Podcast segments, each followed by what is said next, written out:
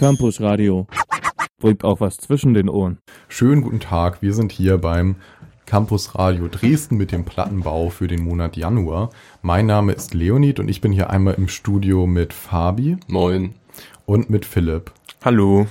Wir haben euch äh, drei wunderschöne Alben aus diesem Monat mitgebracht, die wir euch kurz vorstellen wollen.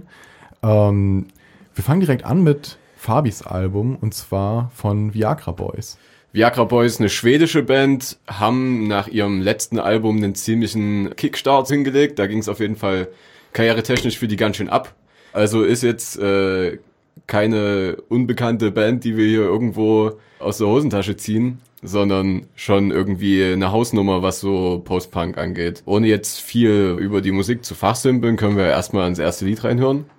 Jo, würde ich auch sagen.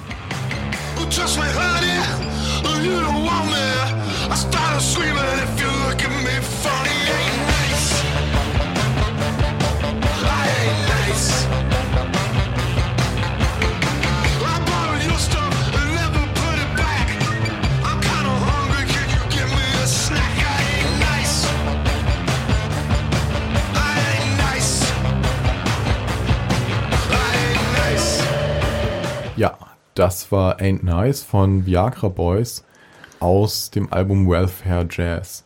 Ähm, ich finde, was mir schon direkt aufgefallen ist, äh, wie tongue-in-cheek die unterwegs sind. Also ich finde, das ganze Ding wirkt sehr jokig überhaupt, so vom Albumtitel Welfare Jazz über Viagra Boys, was ja jetzt so im Kontext von so, ich weiß nicht, Beach Boys oder anderen Formierungen so schon sehr, äh, ich weiß nicht, so moderner Humor ist, sage ich mal.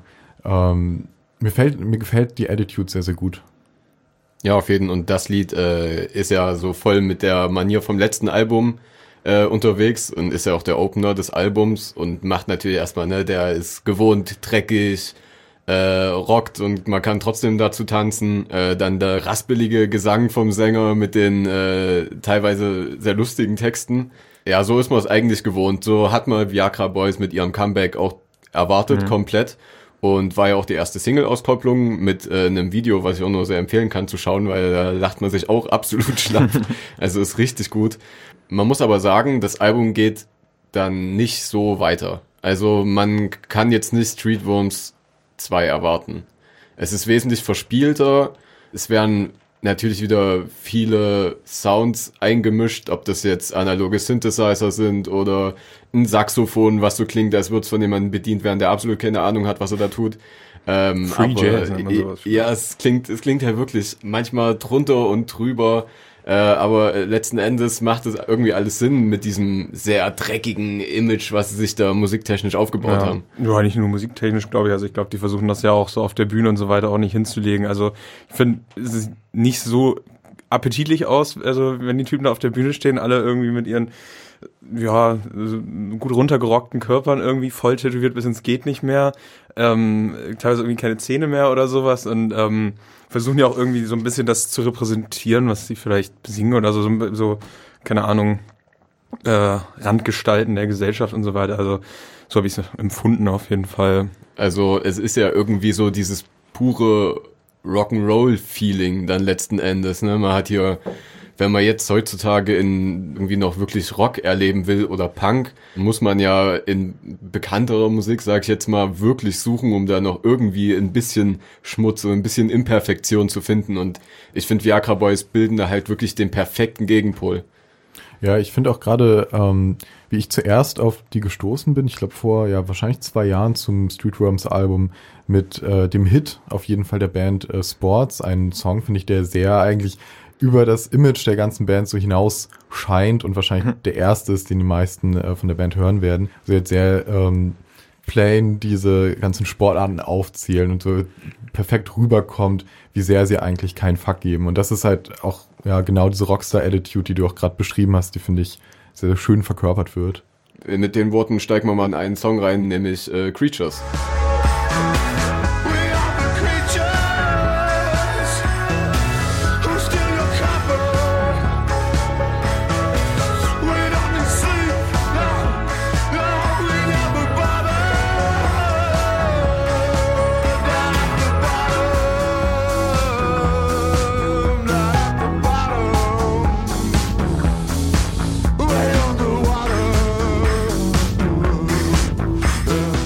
Ja, Creatures kommt natürlich ganz anders als Ain't Nice, ähm, den, den wir als erstes angespielt haben.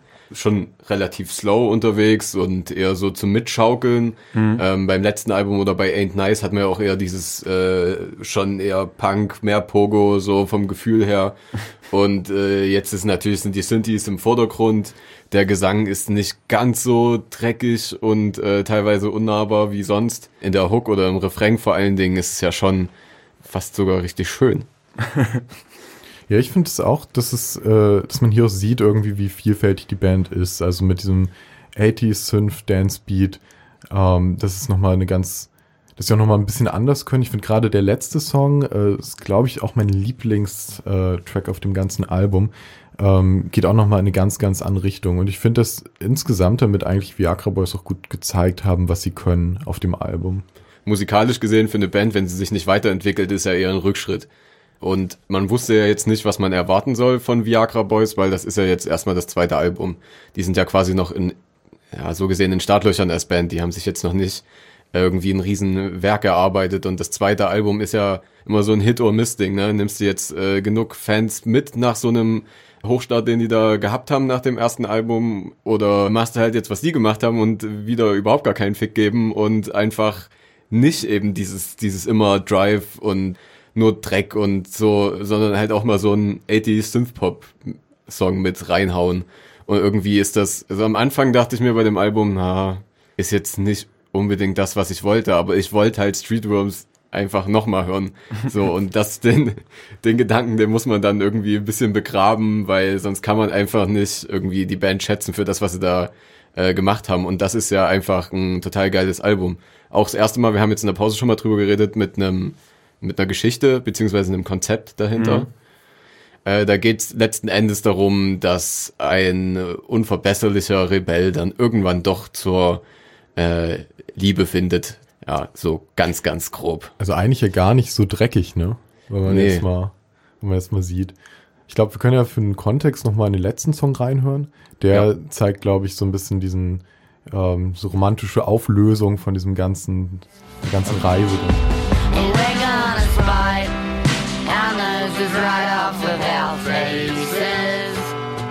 There won't be nothing but big old hearts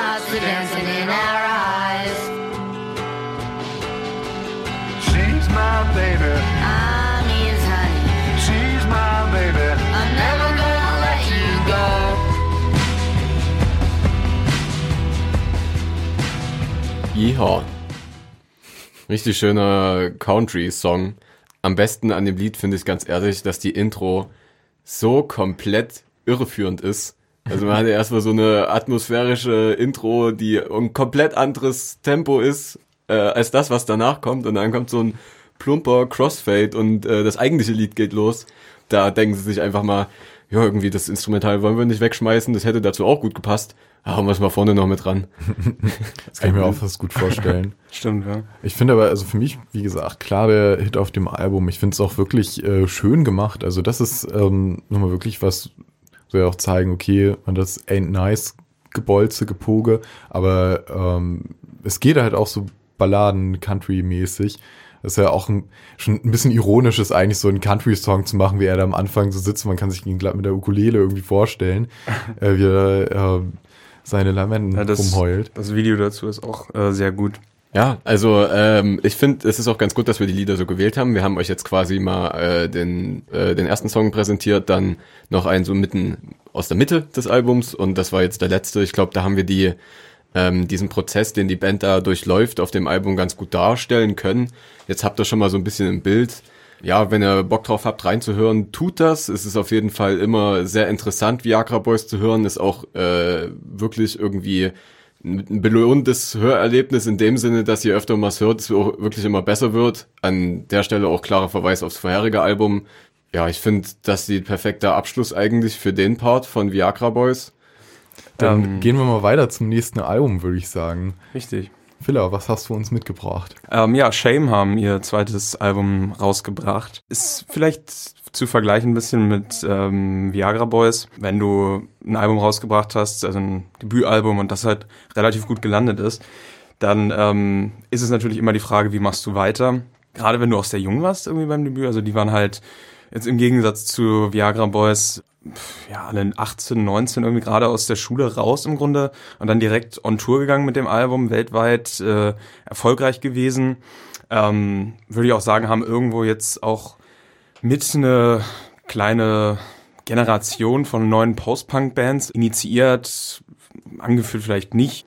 Auf jeden Fall eine wichtige Gruppe ähm, als Teil von, von einer neuen ja, Ära, wie man das auch sagen will. Also, keine Ahnung, da gibt's ja zig Bands äh, aus Irland und England jetzt, die diese post-punkigen Sachen irgendwie machen, den, den Rock irgendwie im Augenblick wieder so ein bisschen wiederbeleben irgendwie. Ja, genau. Also ich würde dann jetzt auch einfach erstmal den ersten Song mir wünschen. Nigel Hitter.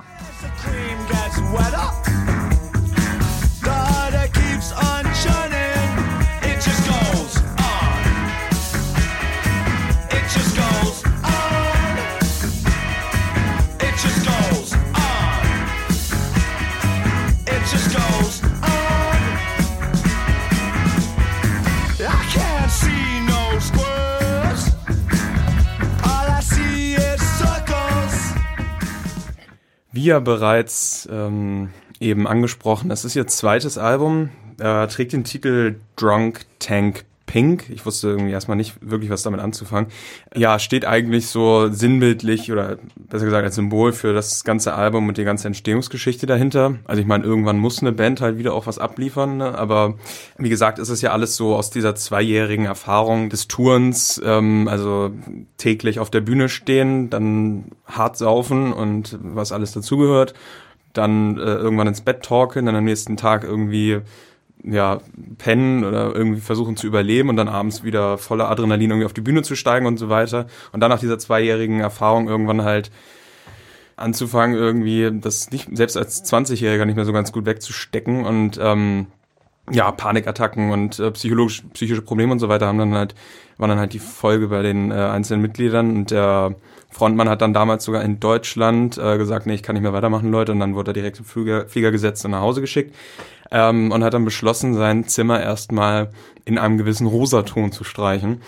Das ist dann dieses Drunk Tank Pink und das kommt, ohne dass er davon wusste, tatsächlich ähm, vor allem aus den USA in den 60er Jahren. Das äh, war eine Farbe, die vor allem in Klassenzimmern und in Gefängnissen und so weiter eingesetzt wurde. Und es ist irgendwann hat es sich herausgestellt, dass es eine sehr beruhigende ähm, Wirkung auf äh, die Leute hat. In Gefängnissen waren die Leute weniger aggressiv, in der Schule waren die äh, Schüler konzentrierter und äh, eben diese Wirkung hat es halt auch auf äh, den, den Sänger. Und das hat ihm dann, wie er selber auch gesagt hat, irgendwie der Introspektion gedient. Also ich glaube, beim erstmaligen Hören dachte ich mir, okay, das ist auf jeden Fall immer noch unverkennbar ähm, Shame. Was, wie steht ihr bislang zu dem Album? Was habt ihr da so für euch mitnehmen können? Ja, ich finde es auf jeden Fall sehr eingängig. Ich finde, es hat, äh, ist auch recht abwechslungsreich und ähm, hat musikalisch eigentlich, also sie versuchen eindeutig viel zu bieten. Sie so, also es, wir hatten ja schon gesagt, ein zweites Album ist immer irgendwo schwer, gerade weil Shame wie auch Viagra Boys äh, ganz ähnlich mit dem ersten Album schon ganz gut ähm, sich eine Crowd aufgebaut haben. Und da muss man natürlich irgendwie im zweiten Album zeigen, hier, wir können nicht nur das, sondern wir können auch ein bisschen mehr. Ähm, und das versuchen sie sehr, sehr gut. Ich muss sagen, äh, auf der Seite der Kritik, mich hat tatsächlich an äh, The Hive erinnert. Ich weiß nicht, ob das bei euch äh, irgendwie äh, sowas geläutet hatte. Eben auch kritisch sehe ich dieses zu exaltierte so, dass es halt so ein bisschen zu sehr on top ist, dass es ein bisschen zu gimmick ist und dass es ein bisschen zu aufgeregt wirkt manchmal. Das finde ich macht manche Songs ein bisschen aufdringlich auch. Dennoch auf jeden Fall viele sehr, sehr stabile Hits drauf. Also was du gesagt hattest mit dieser Weiterentwicklung von der Band ist irgendwie immer so ein bisschen der Trend normalerweise, den jetzt Viagra Boys nicht verfolgt haben, aber dieses, ne, dieses schneller, besser, weiter, härter. Da ich glücklicherweise gar nicht so viel Vorkenntnisse hatte über die Band, bin ich da mit äh, ganz unvoreingenommenen Ohren rangegangen. Und ich muss sagen, dass ich durch den Vergleich, der mir fehlt, äh, gar nicht so wirklich das wahrgenommen habe, dass die Band irgendwie mehr zeigen will, als äh, vielleicht, als es vielleicht gut ist. Und ähm, will ich nochmal auf die Story eingehen, die du thematisch zu dem Album irgendwie angebracht hattest, das mit dem Tour Live. Äh, ich kann mir übelst gut vorstellen, dass das krass viel macht mit einem jungen Menschen. Saufen, Drogenexzesse, äh, in einem Tourbus schlafen mit äh, 20 anderen stinkenden äh, jungen Leuten, die da ihren Rausch irgendwie aushalten müssen. Äh, Und das ist so Ja. surreal eigentlich für einen Menschen, der das vorher nicht gewohnt ist. Und vor allen Dingen da als junger Mensch reingeschmissen zu werden, kann ich das voll verstehen. Und wenn ich mir das Album dann nochmal anhören sollte, äh, nach unserer Aufnahme, werde ich es, denke ich mal, auch anders wahrnehmen, weil ich wusste das vorher nicht. Ich meine, man kann natürlich sagen, das ist irgendwie alles ein bisschen ausgelutscht, jeder weiß das irgendwie. Das sind äh, Themen, die ähm, haben schon viele Musiker vor ihnen behandelt und ich denke, das kann man der Band auch im Allgemeinen so am ersten vorhalten. Sie sind nicht super innovativ, sie haben das Rad nicht neu erfunden, ähm, weder musikalisch noch jetzt inhaltlich. Ähm, aber dafür bringen sie das, was sie machen, halt sehr gut rüber. Ich bin auf jeden Fall dankbar, dass es die Band gibt. Also ich bin mir auch sicher, viele Bands hätte es sonst nicht gegeben. Ähm, aber wie ich immer so schön sage, lassen wir doch noch mal die Musik für uns sprechen.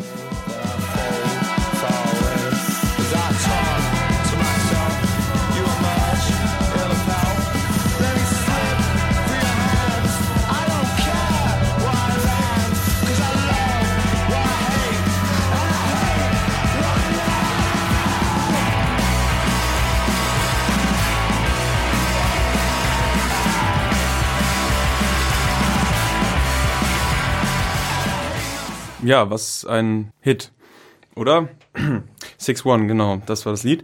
Der Produzent dieses Albums war ein gewisser James Ford. Kennt ihr nicht, solltet ihr kennen, ähm, ist nämlich der, auch der Produzent der Arctic Monkeys. Nein.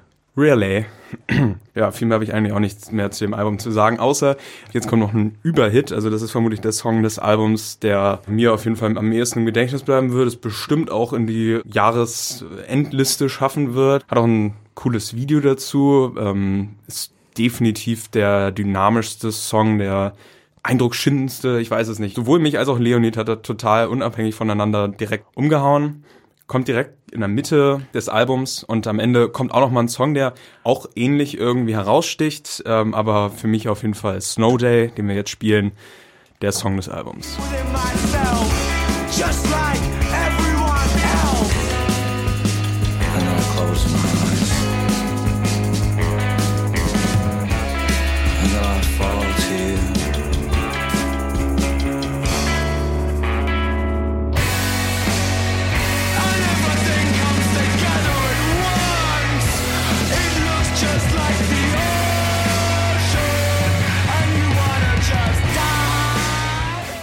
Ja, genau, das war Snow Day. Ich glaube, viel mehr müssen wir eigentlich auch gar nicht mehr über das Album reden. Ich fand, das war ein rundes Ding. Ja, also äh, wir kommen zum letzten Album, das habe ich mitgebracht. Ich finde es auch einen sehr spannenden Cut, weil ich irgendwo Shame und Viagra Boys doch im Groben in einer ähnlichen Schiene sehe. Auch auf jeden Fall, ähm, was ihre Karriere angeht, in einer ähnlichen Position. Beide haben ihr zweites Album rausgebracht. The Buddy hingegen ähm, ist eine relativ alte Band für äh, so moderne Verhältnisse, für popularmusikalische Verhältnisse eine sehr, sehr alte Band. Äh, seit 99 machen die zwei, Lee Buford und Chip King, ein großartiger Name, machen sie Musik. Das Album, was ich mir jetzt für diesen Plattenbau ausgesucht habe, I've Seen All I Need to See, ist ihr siebtes Soloalbum als The Buddy. Ich sage Soloalbum, weil sie bisher auch, ich glaube, elf äh, Kollaborationsalben gemacht haben. Also eine Band, die sich sehr, sehr viel auch von ihrer kreativen Energie durch eben diese Kollaborationsprojekte frisch gehalten hat, mit zum Beispiel äh, Thou, Full of Hell, Lingua Ignota. Ähm, da ist unfassbar viel rausgekommen, auch sehr, sehr, sehr schöne Projekte. Auch gerade die Kollaboration mit Full of Hell bin ich ein sehr, sehr großer Fan von, Fabi, äh, du auch. Ja, ja, also durch die Kollabos mit Full of Hell bin ich erstmal auf The Buddy gestoßen. Die waren mir vorher noch gar kein Begriff. Und die sind ja schon länger in der Szene drin, in der Full of Hell ja dann auch stattgefunden haben. Und ähm, haben es nicht so explosionsartig wie Full of Hell zum Erfolg geschafft. Eine der am härtesten arbeitenden Bands in der Szene auf jeden Fall. Genauso aber auch eine der besonderen Bands, wo man wirklich sagen muss, wenn man einen The Body Song hört, weiß man schon anhand des Gesangs und anhand des brachialen Sounds, dass es The Body sein muss. Wir haben jetzt viel gesprochen. Full of Hell, The Body, worum geht's überhaupt? The Body sind im Grunde ein ähm, Noise, Sludge, Drone Metal Duo ähm, aus Providence, Rhode Island. Was verbirgt sich dahinter? Wir fangen einfach mal mit dem ersten Song des Albums Element an. Das Ganze wirkt im Grunde wie ein Beerdigungssong für die Welt. Hier kommt ein kleiner Eindruck. Tschüss.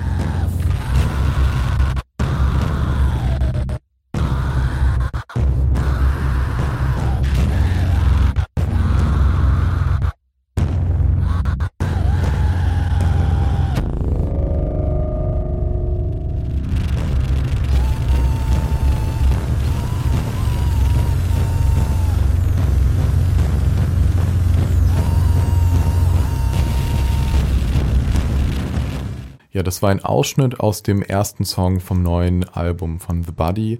I've seen all I need to see. Der Titel verrät eigentlich schon eine gute Portion Nihilismus. Auch frühere Albentitel wie zum Beispiel äh, No One Deserves Happiness oder One Day You Will Ache Like I Ache sprechen schon eigentlich Bände, in welche Richtung es hier geht bei The Body.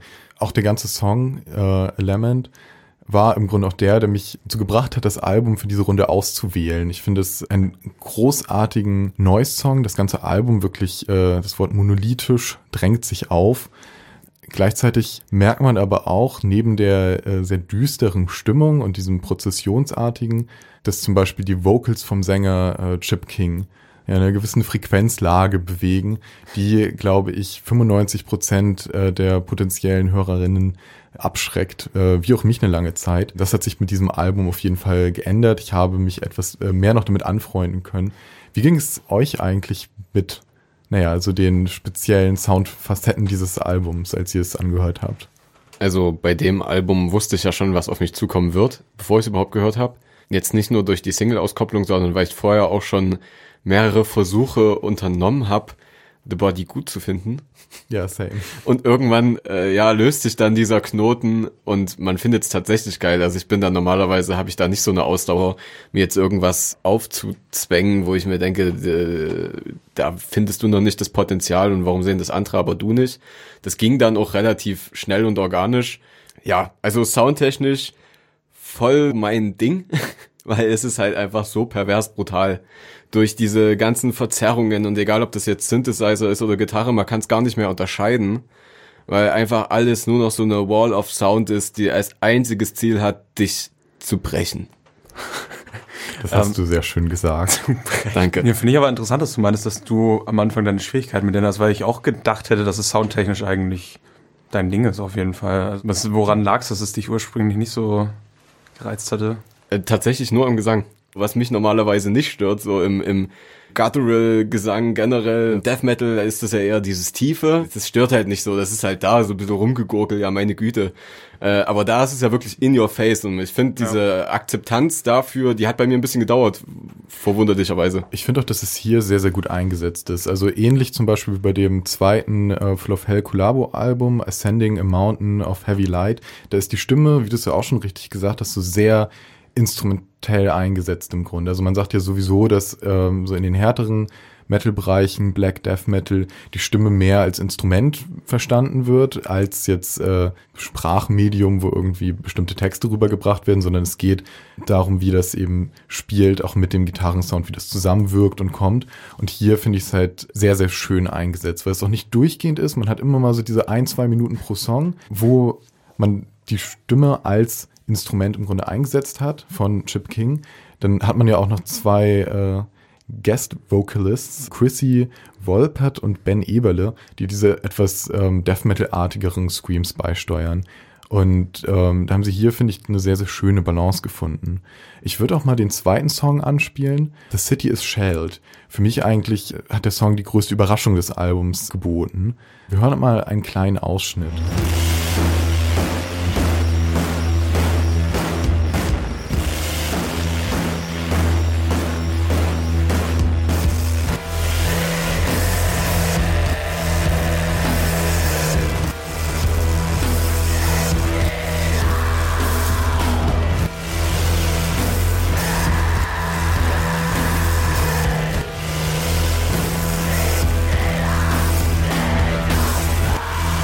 Das war ein Ausschnitt aus äh, The City is Shelled. zur Mitte des Albums. Ja, wie fandet ihr den Song, den Ausschnitt? Ich könnte wahrscheinlich mehr über den ersten sagen, weil ich davon so, schon sehr positiv überrascht war. Also ich habe mit dem Schlimmsten eigentlich gerechnet. Wenn ich natürlich der, der, der düsteren Musik auch schon hier und da fröne, aber das ist doch eine Nummer, die ich weder aus Freundeskreisen noch irgendwie anders umfeldmäßig, also womit ich jemals in Berührung gekommen wäre. Ja, da muss ich mich irgendwie echt äh, reinfinden. Das Ich finde, das richtige es Wort. ist halt auch sehr experimentell, gerade für ein Metal-Album. Was auch irgendwo das Besondere bei der Band ist, also sie haben ja auch viel ähm, so Remix-Sachen gemacht, ihre eigenen Alben remixen lassen, haben viele elektronische Sachen drin. Auch bei dem ersten Song äh, Element hat man so einzelne Cuts drin, wo einfach die Tonspur kurz aussetzt und man fragt sich schon, okay, ist jetzt irgendwas mit meinem Internet kaputt? Aber ja, sie spielen wirklich viel mit Sound rum. Und auch wenn man hier zum Beispiel unter dieser sehr neusigen Textur so ein, so ein Doom-Skelett hat an sehr knallenden, einfachen Riffs, ähm, wird auch da zum Beispiel mit dem Tempo häufig gespielt. Und ich denke auch, dass, wenn man zu der Frage kommt, wie man überhaupt an so ein Album herangeht, weil es ganz klar ist, dass man es jetzt nicht hören kann wie so ein hitbasiertes Album von zum Beispiel Viagra Boys oder so, etwas weit hergeholter Vergleich, aber ich fast eher herangehen würde wie an ein Pink Floyd Album, weil es eben um die Gesamt, um den Gesamteindruck irgendwo geht, um den ähm, Gesamteffekt. I've seen all I need to see, sollte man von vorne bis hinten hören, denke ich. Es ist ja dann wirklich irgendwie nur noch so ein, ein, ein tonales Experiment, wo es gar nicht mehr so richtig drauf ankommt, eigentlich, was da mit den Instrumenten geschieht. Ja. Äh, irgendwie nur noch, welches, äh, welche Gefühle da transportiert werden durch diese ganzen äh, Spielereien. Und durch diese ganzen Spielereien klingt jetzt so ein bisschen süß für das, was man da tatsächlich hört. Ähm, dieses, dieses krass Verzerrte ist einfach, finde ich, ähm, für die Texte und das Gefühl, was sie rüberbringen wollen, ähm, dieses Niederschmetternde einfach so perfekt. Es wäre wie, wie ein ähm, expressionistischer Künstler, der da äh, pechschwarze Farbe über einem äh, weißen Canvas auskippt und sagt, so, äh, mein Akt der Gewalt wurde jetzt künstlerisch festgehalten, so ist es da mit dieser Das ganzen Verzerrung. Da finde ich einfach, dass die dann den Weg gehen und sowas komplett nicht wirklich Greifbares liefern an Musik für jemanden, der das nicht gewohnt ist, ist erstmal ziemlich mutig und dazu noch Erfolg damit zu haben, weil The Body ist ja schon eine große Band. Ähm, und zumal finde ich auch irgendwie einfach so, so direkt, ne? Also die, die machen sich jetzt vielleicht weniger Gedanken darüber, wie krass sie irgendwelche Riffs spielen, als wie brachial das dann am Ende klingen soll. Und da ist ja viel äh, Studioarbeit dahinter. Ne? Also ähm, ja, klar. Da, da passiert ganz viel mehr als einfach nur eine Band, die im Proberaum steht zu zweit und da irgendwie ähm, Mucke schreibt. So, ich glaube, das ist schon so ein Studioprozess, da so ein, so ein Album zu kreieren. Ähm, deswegen für mich einfach so ein musikalisches Kunstwerk, weniger was, was ich jetzt auf dem Weg zum Einkaufen höre. Klingt das nicht alles auf Dauer irgendwann doch relativ ähnlich? Also, wenn du immer halt, wie du es genannt hast, jetzt dieses Doom-Skelett überlagert von ähm, Noise hast, weiß nicht. Also, ich meine, keine Ahnung, es gibt auch Leute, die sagen, bei Hip-Hop klingt auch immer alles gleich. Vermutlich kommt es echt darauf an, je mehr du dir davon anhörst, desto mehr kannst du es auseinanderhalten. Ich glaube, das kommt auf den Zugang ähm, an, den man zu Neues überhaupt hat. Ich finde, ähm, also ich höre es sehr als eine Art von, von Stimmung schon. Also das, was mich irgendwo auch catcht, sind auf jeden Fall auch diese brachialeren Elemente, so diese Breakdowns oder diese bestimmten ähm, phonetischen Höhepunkte, wie zum Beispiel beim ersten Song, wo man diesen ja, fast glockenartigen Prozess, so, für mich klang es wie so eine Beerdigungsprozession, so, so solche Sachen, die noch ein bisschen hervorstechen, die greifen mich auch irgendwo, aber ich finde auch, dass es sehr ähm, darauf ankommt, wie sehr man sich auf die Soundtextur einlässt. Und das ist hier, finde ich, auch unfassbar schön ausgearbeitet, dass du halt einerseits dieses super knarzige hast, dieses Gitarrenübersteuerte, wo dann aber auch, ähm, glaube ich, eine Nachbearbeitung super detailliert so reingegangen wird. So, also dass man das Gefühl hat, dass wirklich diese Sound-Layers irgendwie aufgemacht werden, dass man so jedes einzelne Knacken der Übersteuerung hört, was dann nochmal übersteuert wird. Also es ist total abgefahren.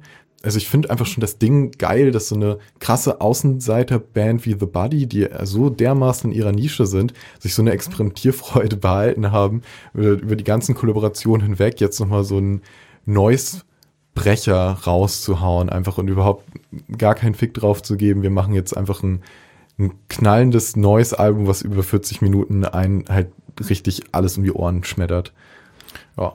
Wir hören jetzt nochmal in den zweiten Track des Albums äh, Tied Up und Locked In rein.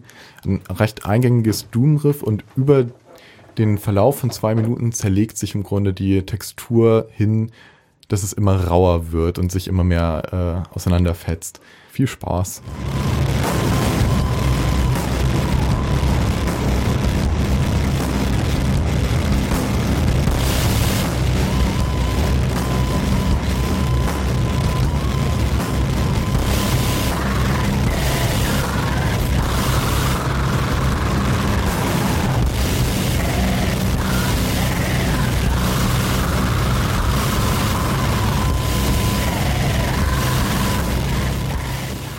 Wie gesagt, ein weiteres großartiges Beispiel für den brachialen Sound, der einen auf diesem Album erwartet. In dem Kontext der Musik steht halt der Sound wirklich im Vordergrund.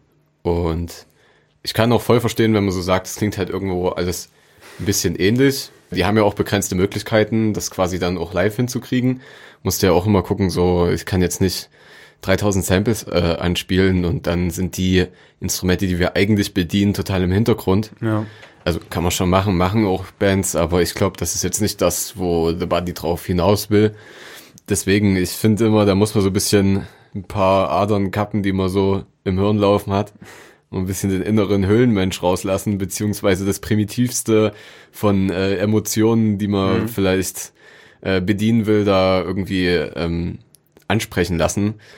Es ist irgendwo ja doch sehr simple, primitive, dunkle Musik. Ich würde auch als abschließenden Tipp noch sagen, ähm, man ist ja sehr überreizt von eigentlich der ganzen Musik, die man zur Verfügung hat. So häufig skippt man eigentlich nur ein Album an und hat dann schon für sich äh, beschlossen, dass äh, die Band nichts für einen ist, passiert ja nichts und schnell weiter und kommt da noch was. Und ich finde, so als, als Zugang eigentlich zu Noise im Allgemeinen oder zu solchen, äh, zu Projekten dieser Art, dass man eigentlich so herangehen muss, dass man sich äh, komplett weißes Blatt Papier denkt, metaphorisch im Kopf hat und eigentlich einfach nur alles appreciated, was denn jetzt darauf kommt. Dass man nicht zu sehr jetzt äh, darauf wartet, dass irgendwann ein äh, eine Harmonie kommt oder ein Refrain, auf den man dann Lust hat, den wieder und wieder zu hören oder dass ein, ähm, ein bestimmter Rhythmus besonders catcht, sondern dass man einfach jeden Schnipsel an Sound, alles was passiert, einmal so für sich auf die Goldwaage legt und dann findet man, glaube ich, auch ganz guten Zugang zu ähm, Noise oder diesem Album auch. Also ich bin auch auf jeden Fall dem mehr angetan. Ich glaube, dem generischen Metal werde ich vielleicht nie so wirklich, ähm, also damit werde ich mich nie wirklich anfreunden können, aber ähm, Dem ungenerischen vielleicht schon. ja, ähm, sehen wir dann. Nee, also ähm, ich hätte vermutlich nie gedacht, dass ich äh, in so eine Richtung mal gehe. Vor ein paar Jahren noch niemals für, wirklich für möglich gehalten. Jede Musik, die man hören kann, ist ein Ausdruck, den man gewinnt. Mit diesen Worten beschließen wir den diesmonatigen Plattenbau. Äh, das war's. Gute Nacht. Ciao. Lockdown. Ciao, Leben. Campus Radio. Im Netz unter www.campusradio Dresden.de